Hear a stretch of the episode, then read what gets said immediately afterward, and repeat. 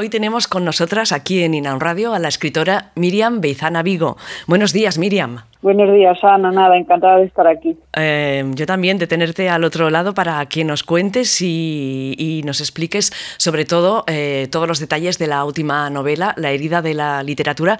Pero antes, antes cuéntanos cómo llegas tú a, escribir, al mundo de la literatura. Pues esto ya empezó desde que yo era muy pequeñita. Es verdad que en casa, pues mi madre siempre fue una gran amante de los libros, entonces claro, la casa siempre estaba llena de libros, de novelas de estas de bueno, ya le gustaba mucho la novela negra, me acuerdo que tenía una colección de Agatha Christie inmensa y a mí me alucinaba y me decía, cuando seas mayor ya te las dejaré leer. Y bueno, yo es verdad que entre mi hermana y yo, que tengo una hermana gemela, estábamos todo el día leyendo estos libros infantiles, pero era, vamos, era lo que más nos gustaba, estábamos todo el día igual. Y yo ya desde muy jovencita, yo me acuerdo, debía tener ocho años o, o así, cuando escribí lo que, entre comillas, ya muy primera novela, que la escribí en un cuadernillo de estos de, con las páginas cuadraditas ahí a mano, con los eh, eh, mi inicio de maquetación, con mi edición, corrigiéndolo después con boles de colores. Bueno, eh, o sea, con ocho años yo ya había terminado lo que viene siendo un cuento entero. Con, a lógicamente con, las carencias ¿no? de la edad y de todo eso, pero fue ya la vez y a partir de ahí ya fue mi obsesión desde, desde siempre. me, me rescató muchas veces, vivía la mayor parte de mi infancia y adolescencia eh, vivía más en los libros que en la realidad y, así y al final fue una ficción o una escapatoria que fue generándose en lo que soy a lo que vamos a lo que me dedico profesionalmente. Y esta es tu, tu cuarta novela tu, cuarta novela no sí eso es sí. Es mi cuarta novela sí. Cuéntanos un poco de, de las anteriores. Cuál era la primera eh, la primera fue Mara Fariña, que, que la autoedité, es, fue bueno, la ópera prima que llegué a publicar, aunque tenía otras novelas publica, uh, otras novelas escritas que, que, nunca publiqué. Y esa novela es una novela de ficción autobiográfica que, bueno, en su momento eh, publiqué en Amazon y fue muy bien. De hecho, eh, creo que a día de hoy es una de las novelas que, que, más impacto creo en el público y creo que es lo que me ayudó a conseguir el, digamos, la comunidad que, que me sigue y que me desde entonces y la segunda parte de esa novela, que es Inflorescencia, que actualmente ambas están descatalogadas y, bueno, a la espera de, reedición y demás, que supongo que con el tiempo lo haremos. Y está publicada en Amazon todavía, eh, que la que fue por tiempo mi segunda novela, Todas las horas mueren, que es una novela corta, que fue la que mejor funcionó, la que mejor se ha vendido hasta ahora, digamos por su formato más cortito, por ser más asequible y bueno, es una novela que le tengo mucho cariño. Y La idea de literatura ya fue una novela que empecé a escribir en el 2016 y digamos que fue una manera de romper con, con esa literatura más de mis inicios y, y, pero al mismo tiempo tiene como el espíritu de todas, pero como un avance más como la madurez, como lo gris que te va trayendo la vida o la madurez como una manera de también separarte un poco de sentimentalismos y llevarlo a otra parte. O sea, has estado cuatro años trabajando en esta, en esta última, ¿no? Sí, sí, es verdad que después se nos retrasó un poco todo el tema de, de la edición por, por el tema del coronavirus, que retrasamos la publicación, pero sí, estuvimos más o menos cuatro años. Estuve dos años y pico yo sola, escribiéndola en casa y demás, y después ya el resto del tiempo trabajando con, con la editorial, que, que, bueno, la trabajamos a fondo y bueno, fue un proceso muy bonito. El contacto con, con la editorial, con Les Editorial, pues fue, fue, fue bueno, ¿no? Sí, sí, fue muy bueno. Aparte fue todo un fruto de casualidades. Yo es verdad que ya conocía la editorial porque bueno, colaboro en un portal de, de literatura que se llama Café Librería y bueno, habíamos ya hablado con ellas, después yo participé en un, una convocatoria que tuvieron de relatos y cuando conocí a Bárbara, a la editora fue en Madrid en un evento y me acuerdo que después de la cena nos sentamos a hablar las dos y yo le hablé de esta novela y bueno, empezó un poco así, ella me, se mostró bastante interesada, yo me gustó mucho el, digamos, la, la manera de hablar con ella, la, el sentimiento que me provocaba ella como, como editora y tuvimos ahí una serie de conversaciones, después por mail, por, por WhatsApp y demás, y ya le mandé el manuscrito un tiempo después porque yo, bueno, estaba muy indecisa con el resultado final y ella lo leyó pasados unos meses y, bueno, a partir de ahí ya, ya fue como empezamos a, a crear todo, todo esto. Ajá. La, la, novela se publicó en el mes de septiembre, lleva ahora unos pocos meses de, de rodaje. Eh, ¿Cómo te sientes ahora que ya está publicada, que seguramente te llegarán los primeros comentarios de la novela? ¿Cómo, cómo te sientes tú al respecto? Sí, sin querer pecar de nada, pero es verdad que cuando publiqué las anteriores novelas, quizás porque eran autoeditadas y estás tú sola, pues me, tenía mucho más miedo y eh, digamos que toda la responsabilidad era en mí y yo todavía era algo inexperta y no, no podía controlar muy bien lo que venía siendo el libro. En cambio, cuando salió la herida, también ya te digo que no sé si es la experiencia, los años o, la madurez de, de, que todo esto ya se va sosegando un poquito. Pero eh, con eso me sentí mucho más tranquila en todo el proceso. No sufrí el nerviosismo y el pánico que sufrí con las anteriores. Quizás por el respaldo, ya te digo, de la editorial, porque sabía que habíamos trabajado personas profesionales detrás de ella, que había gente desconocida que ya la había leído, le había gustado y digamos que tenía cierta seguridad. Cuando empezaron a llegar los primeros comentarios ya me lo tomé como algo divertido, como en las, en las anteriores novelas. Yo de verdad que, que, vivía en pánico absoluto por a ver qué me dicen, si me dicen algo negativo yo me hundía y con esta no. hay gente que me ha dicho, pues mira, pues esta novela no me ha gustado tanto con las otras o no es para mí porque no lo entiendo muy bien. Y hay gente que, que me dijo que le encantó y es la mejor que ha leído de mí hasta ahora. Tanto en los comentarios negativos como en los positivos eh, me mantengo en una, en una posición muy cómoda. Estoy muy a gusto, estoy contenta con lo que he escrito, me gusta que la gente sea sincera y también me gusta contar con este con esta frialdad en el sentido de decir no, no me afecta negativamente que alguien me diga algo malo de mi obra y creo que a partir de ahí es cuando tú te puedes desarrollar, puedes defenderla bien, puedes escuchar a los lectores. Es verdad que casi todas las opiniones que he recibido de la vida hasta ahora han sido buenas y estoy muy contenta lo que más curioso me resulta es que con las conversaciones que voy teniendo con, las personas y demás, como la novela tiene, digamos, diferentes interpretaciones, eh, cada persona da su punto de vista, la, ha entendido de una manera distinta y, eso me parece muy bonito porque sí que es verdad que, que una parte de la novela eh, para mí era eso, no, no crear una interpretación única, sino que cada persona la sintiera como, como le pareciera, sobre todo llegando al final y eso me encanta. Yo cuando una lectora me dice, pues la he terminado, y yo siempre le pregunto, ¿qué, qué opinas del final? Y, sin que esa persona sepa que yo le estoy preguntando eso, porque quiero ver lo que haya entendido, me cuenta su versión y es como, me parece súper divertido, que incluso hay gente que me ha dicho versiones que yo ni siquiera tenía contempladas cuando la terminé. Y esa es la magia de, la literatura al final, que ella vive sola, después la sueltas y ella va viviendo y va mutando ella sola, y, y esa parte me encanta de de este proceso, escuchar después lo que me va diciendo las lectoras. Claro, porque una vez está escrito, una vez está publicado, eh, yo cojo el libro, lo leo y me puede llegar de una manera, de otra, y irlo interpretando ¿no? a medida que lo leo. O sea, que es una cosa de, de, cada, de cada lectora. El título, me encanta, La herida de la literatura.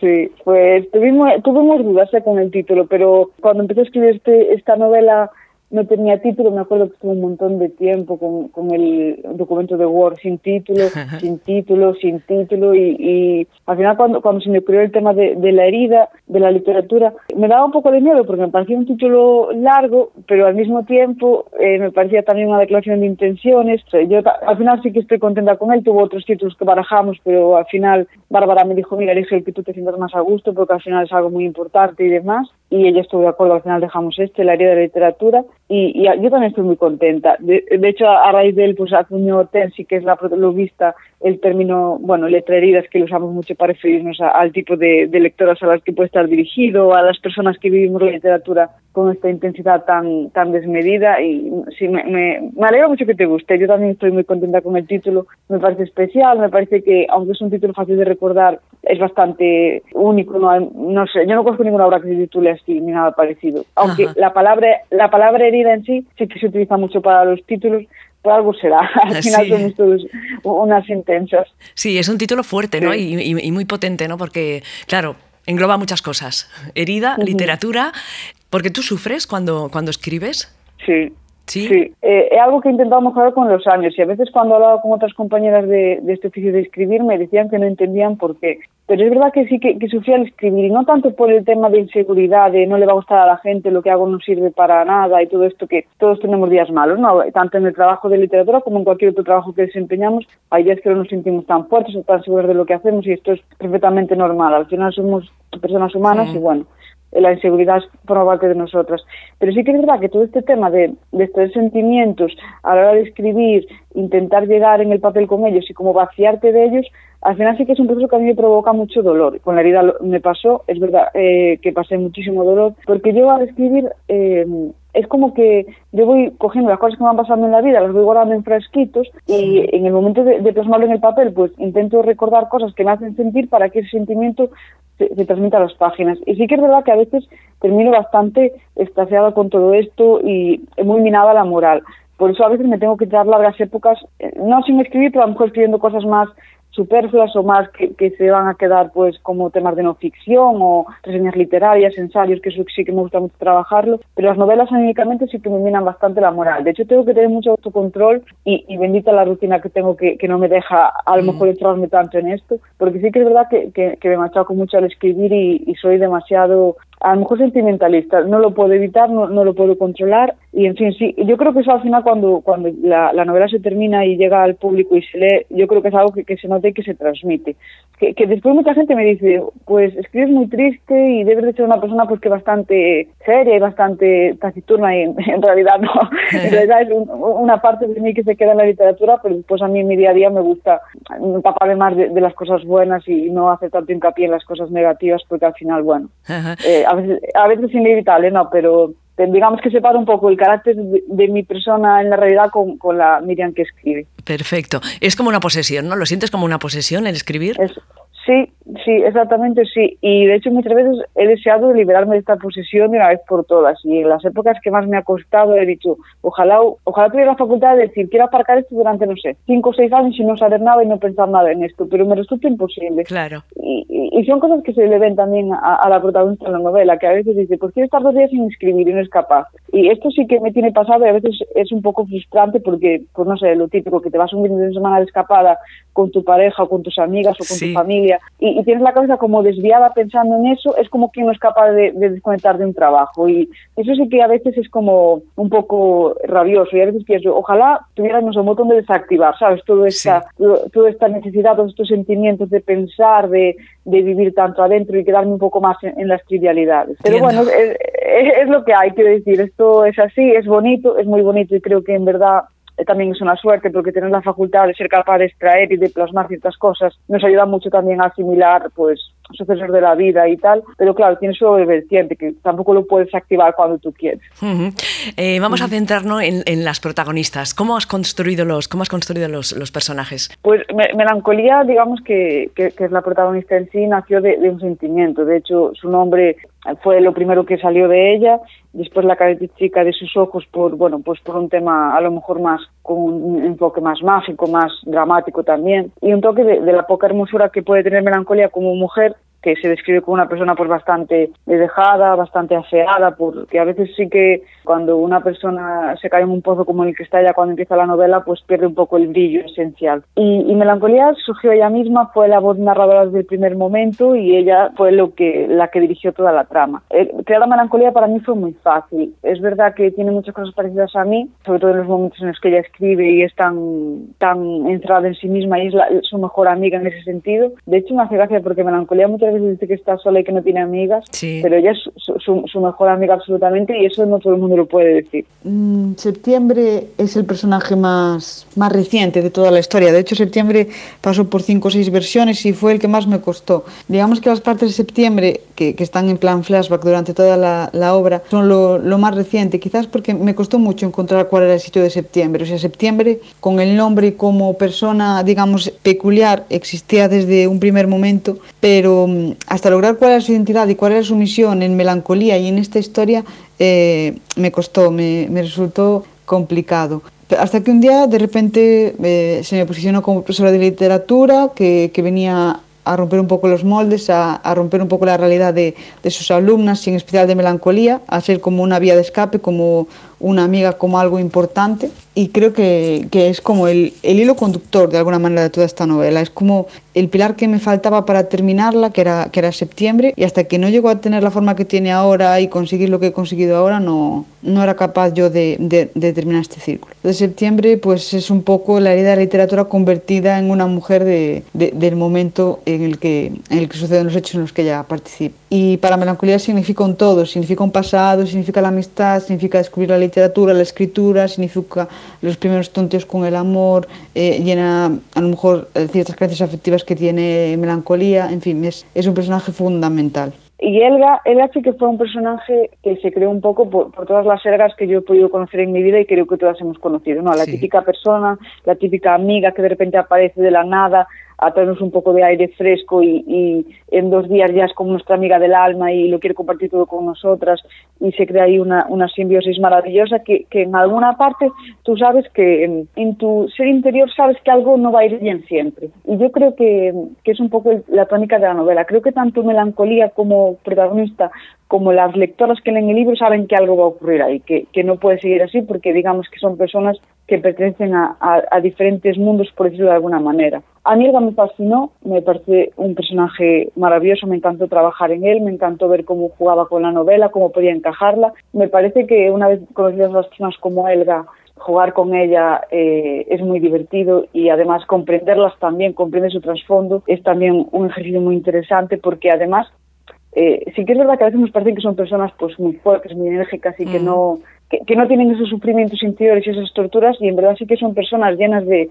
de, complejos y de inseguridades que poco a poco en la novela se van viendo y Elga para mí es un, una parte, un desafío porque es verdad que nunca he trabajado en un personaje así de esa manera y, y me he sentido muy unida a ella y en cierto modo pues me ha, me ha, servido a comprender otro tipo de personas que a veces como, como escritora nos sentamos en nuestra zona de confort, nos acomodamos a escribir personajes parecidos a nosotros y, y no vamos más allá. Y eso fue un poco el para mí. y después el otro personaje femenino importante es Letra, que es la gata, que bueno, eso ya es como la, la extensión de, de, melancolía. Ah, ¿existe por eso realmente? Pues Letra, me dices. Sí, Letra. Bueno, yo tengo una gatita que se llama Letra es verdad que creo que es más generosa y más cariñosa que, que la letra de, de, la novela, pero sí que es cierto que a veces, pues cuando tiene, cuando estás muchos días sola en casa, sobre todo pues con el confinamiento o cuando estás largas jornadas escribiendo en casa sola, eh, tienes a, a, tu gatita por aquí y al final tienes conversaciones con ella, ¿no? Y, y es como que tú intentas que te responda. Letra al final es, es la conciencia, son los pensamientos verbalizados de melancolía,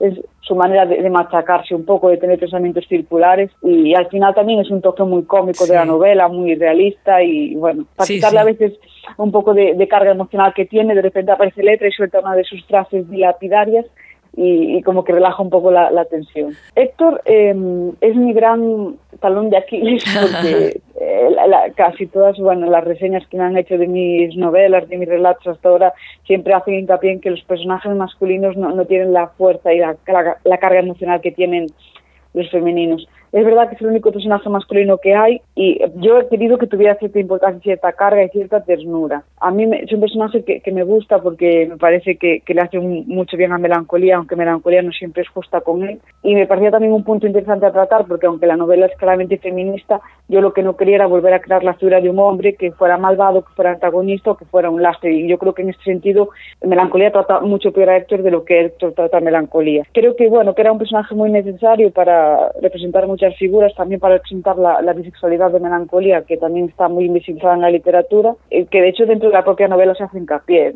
Pero, no sé, Héctor eh, al final fue un personaje que, que, nació, creo que sí, salió en el segundo capítulo de, de la novela y fue eh, apareció lo más pronto posible porque yo quería que apareciera pronto y que fuera un personaje fundamental y creo que tiene un papel bastante fundamental a pesar de todo, que se mantiene desde el principio hasta el final. En las reseñas se hace menos hincapié a él, quizás porque, bueno, pues porque resulta menos atractivo a lo mejor que, que las demás eh, personalidades, pero en fin, que, que, su rol era un poco también representar a personajes masculinos que fueran, pues digamos, colaboradores con las mujeres también que, que existen. La madre que, que representa un poco a, a, a, la maternidad en la literatura, que es algo de lo que se habla mucho y se ahonda mucho. Es muy difícil hablar de las madres, porque la madre de melancolía aparece desde la ausencia, de que se ha ido fuera y melancolía se comporta como si fuera un adolescente eh, necesitada de una madre cuando ya es una mujer cerca de la treintena. Eh, se habla mucho de las malas madres, pero no se habla mucho de las malas hijas.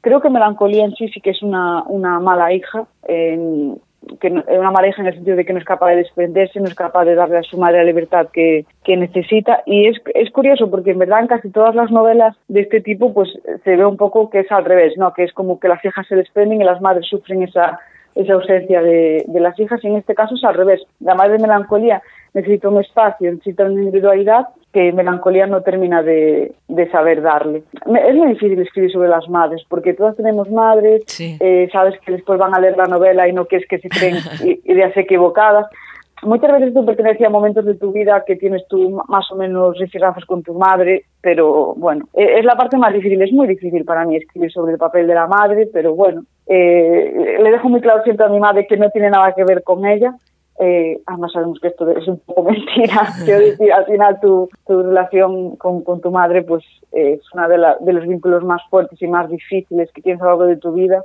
Y en la literatura se ve mucho, se ve mucho en las novelas y, y aquí la madre es como es como la antagonista en sí, no eh, en cierto modo sí que lo es, sí. Bueno, después de, bueno, nos has contado súper bien eh, todo, todos los, personajes que salen en la novela, ya nos hacemos una idea, pero ahora nos gustaría saber, yo ya lo sé, yo ya lo sé porque me he leído la novela, pero para las oyentes que nos estén escuchando, conocemos a las protagonistas y si tuvieras que sintetizar en pocas palabras de qué va la historia, no es una historia de chica conoce a chica, lío, no sé qué, no sé cuántos y fin, no, es otro tipo de, de novela. Cuéntanos pues un poco de qué va el argumento. El argumento arranca con una niña que el mismo año que fallece Carmen Laforet, de lo que oficialmente se conoce como la herida de literatura, emigra a la ciudad de Merida con su madre y dejando atrás un poco toda su vida anterior. En, años después de este suceso es cuando Melancolía empieza fortuitamente a escribir una novela en la que empezará a hablar de su infancia y su adolescencia y desarrollará en ella esta misma enfermedad de la que falleció la reconocida escritora. Eh,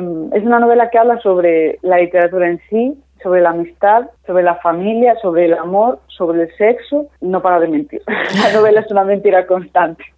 Sí, sí, sí, porque mientras la, leemos es verdad que despista un poco, eh, no sabes para dónde irá la historia, si eso que nos has contado, cómo se va a desarrollar más tarde, o sea que, a mí me, ha atrapado bastante, me ha gustado mucho y sí, porque es diferente a, lo que estamos acostumbradas en la literatura lésbica. No todos son historias como la que te contaba antes, sino que la tuya es bastante, sale bastante de, de, la norma, ¿no? de lo que están, estamos acostumbradas a leer. No todas, algunas, ¿no? Pues te lo agradezco mucho. Yo sí que, que lo he intentado y quería acercar una novela lésbica un poco distinta, un poco lo que también me gustaría leer más a mí. Y bueno, te agradezco mucho de verdad que, que me digas esto, que te haya gustado, me alegro muchísimo. Eh, nos hemos dejado en el apartado de protagonistas a las amigas, ¿no? Porque también juegan un papel allí un poco, ¿no? Sí, Sí, de, hecho, eh, en una última entrevista que me hicieron me, me, ponían a las amigas como un único personaje. Al final, todas las personas que me estás entrevistando lo estás haciendo, porque son como un ente, ¿no? Son como, una, como una, un simbolismo. Las amigas de ellas son, bueno, son una pandilla que, que refleja un poco la, el tipo de sociedad y de vínculos que se crean en, en, una ciudad como Melilla por sus características geográficas y porque, bueno,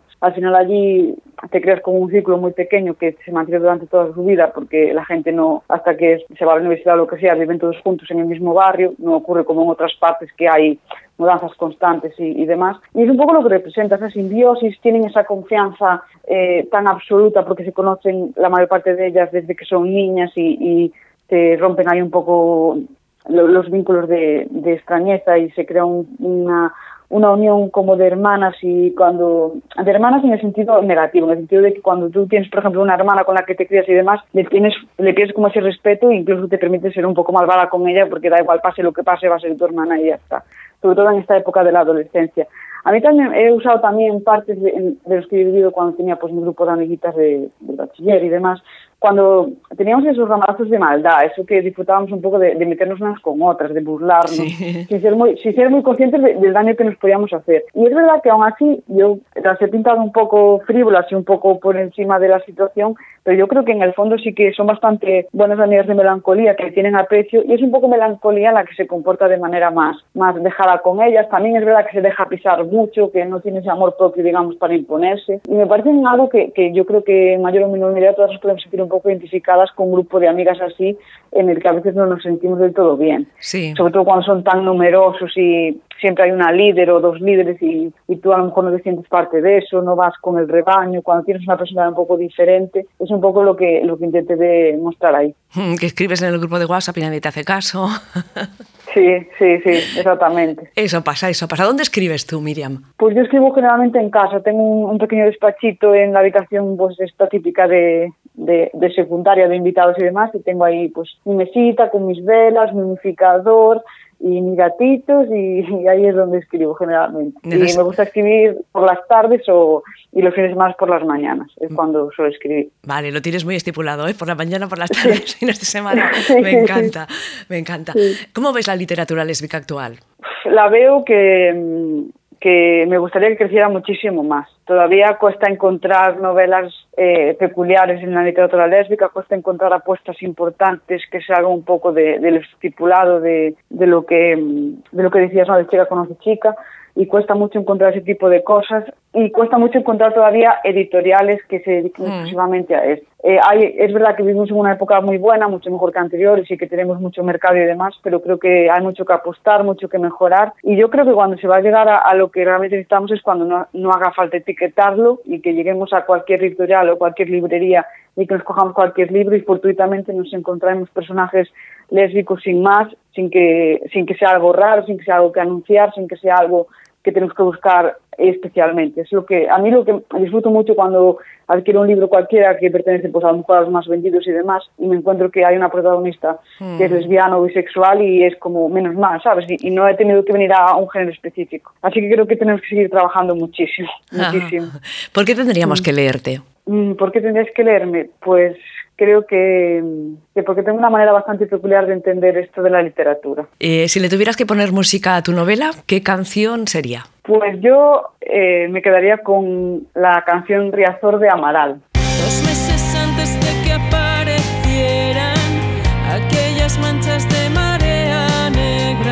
Último libro que has leído. Ah, pues acabo de terminar Panza de Burro de Andrea Bueu y que está editado por Babet y bueno, eh, maravilloso. Aparte encajaría mucho con si una letra le gustaba la vida, el de panza de burro también le va a gustar mucho. Muy buena recomendación, la, no, sí. nos, nos, la apuntamos.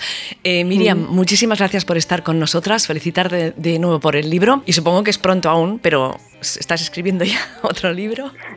pues sí, sí, estoy escribiendo uno que, bueno, tengo ahí unas idillas para ver si todo sale bien, ya está terminado, está en proceso de, de edición, lo estoy corrigiendo y demás para enviarlo a, a, la editorial y bueno, veremos a ver qué pasa con él. Y nada, bueno, Ana, te agradezco muchísimo de verdad la entrevista, el cariño con el que me has hablado, que hayas leído la novela, que te haya gustado. Me siento muy contenta y muy agradecida, de verdad. No, de nada. Yo no te conocía, te conozco a partir de este libro, iré a por los otros sí. y a los próximos también, seguro. Muchísimas gracias y te leemos muy pronto. Gracias, un abrazo. Un abrazo. ¿Qué ha sido de ti, de aquella canción, de las horas muertas en tu habitación?